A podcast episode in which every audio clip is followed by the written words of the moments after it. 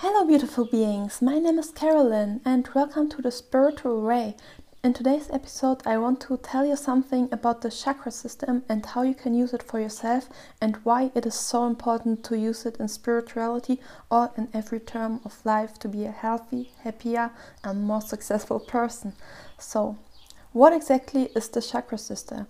It is a system out of the Hinduism and the Buddhism out of India and it is understood as a kind of whirlpool of energy.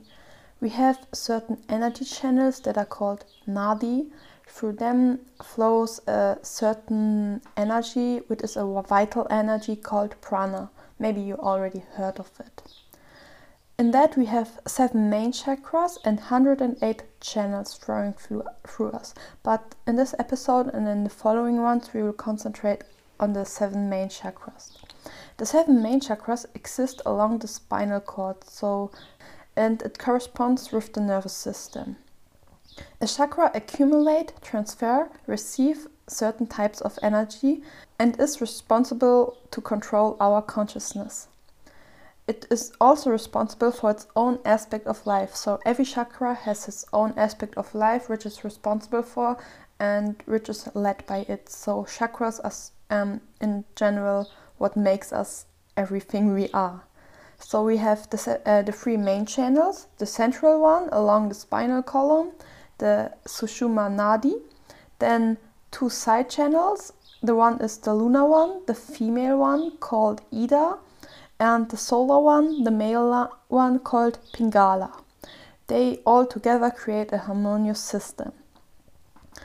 For example, trauma, violence, moral or emotional, physical, spiritual, psychological pain can block these chakras and block our life channel, channels, what makes them disharmonic. So, for example, if you have a traumatic experience like you've been raped or you um, been abused in some kind of way, you were in war, or you also have things like your parents didn't love you, they never showed you love, or you were bullied in school. This can lead to a disharmonic system within your chakras.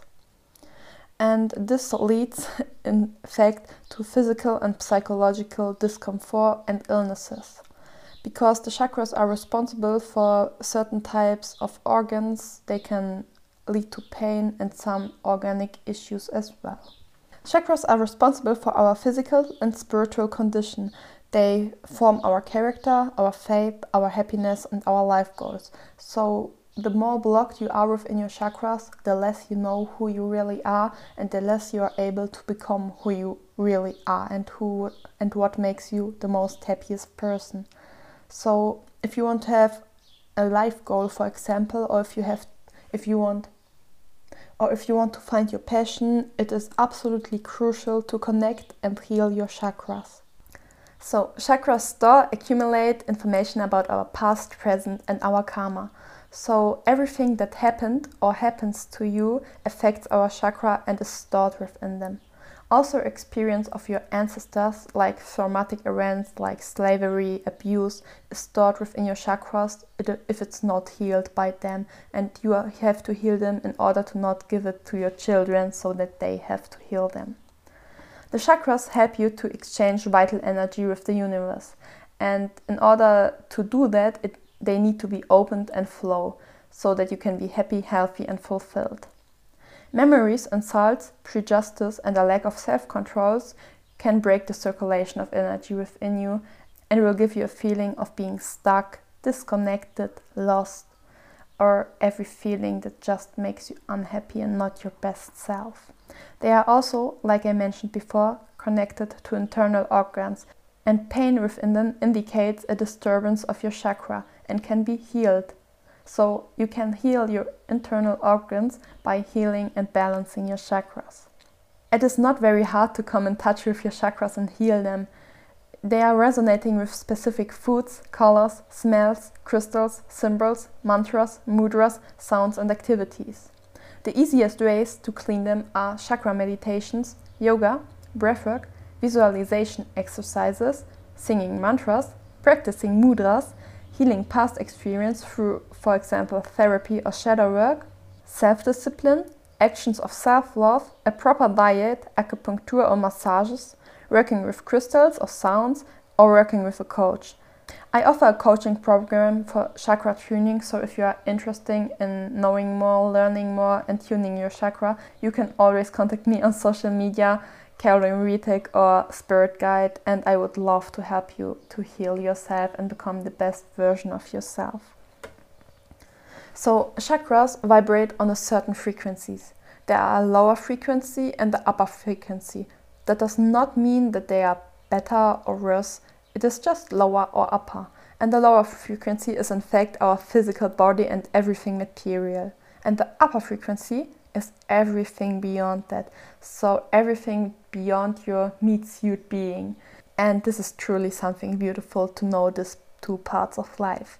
The lowest chakra, the Muladhara, is for example responsible to connect us to the earth energy and balancing this chakra will give us a feeling of sa safety, faith and grounding.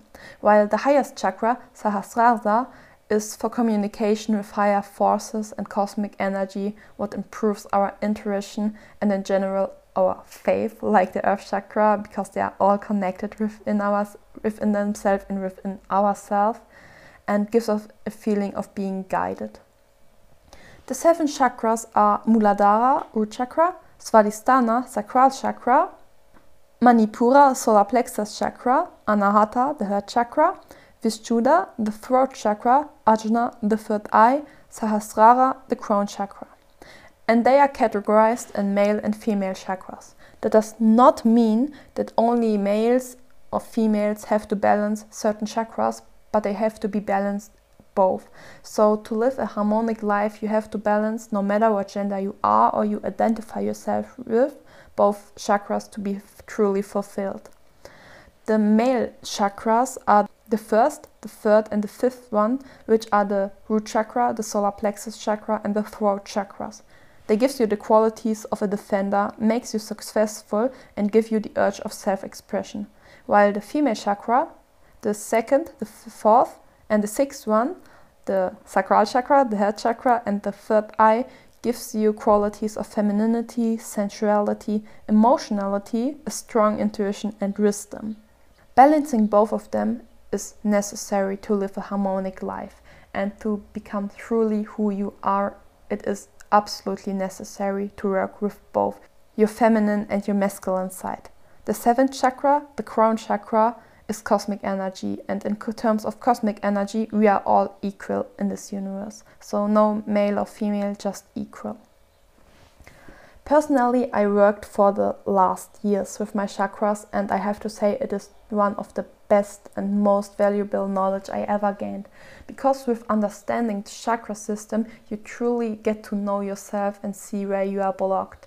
You always know what you have to do to improve yourself, and you are always guided because you understand the aspects of life within yourself through the chakras. I would recommend to everyone to get in touch with chakras and work with them. You don't have to be spiritual, have a strong belief, or be religious to do that. You can just wear certain colors, sing mantras and mudras, and already this would help you to improve your quality of life.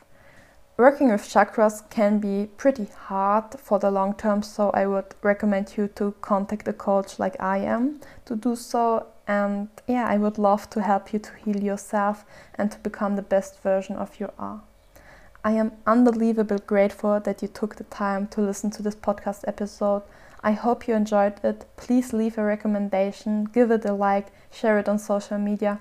And yeah, in the next episodes, I will talk more detailed about chakras, how you heal them, what they are exactly, so the single chakras.